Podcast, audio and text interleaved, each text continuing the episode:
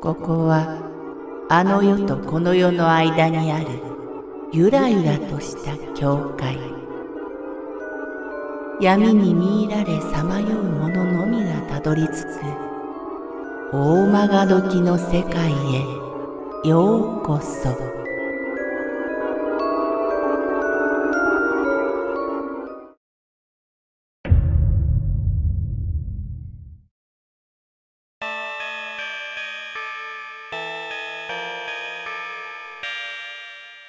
叫び声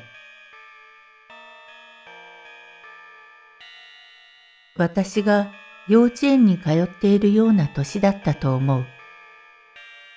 古くて大きな家だったので、祖父母に父母と兄の六人家族が一緒に住んでいた。寝るとき、祖父母は一階で、私たちは二階へと上がる。2階には大きな部屋が2つあったが、当時はまだ両親と一緒に一部屋で寝ていた。そろそろお前たちももう一つの部屋で寝たらどうだ？父が兄や私にそう言っても、なぜか空いている部屋で寝るのは嫌だった。その夜も私たちはみんな片方の部屋だけで寝ていた。すると、真夜中に何か話し声のようなものが聞こえて目が覚めた。よく聞くと小さな女の人の声で誰かを呼んでいる様子。どこから聞こえるのか、しばらくその声は続いていた。おいで、おいで。はじめは気にも留めていなかったが、妙に耳の芯に届いてくるような声。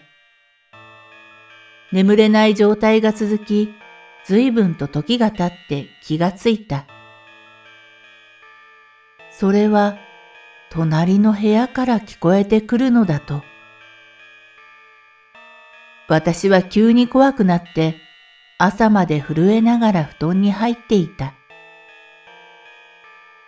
朝になって日が差してからその部屋に行ってみた。すると床が一部分だけ濡れていた。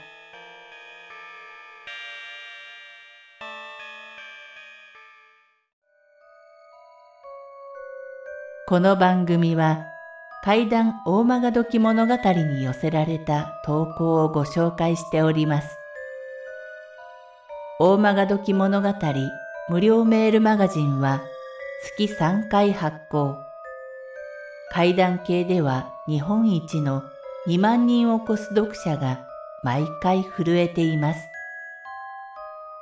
ぜひご登録ください。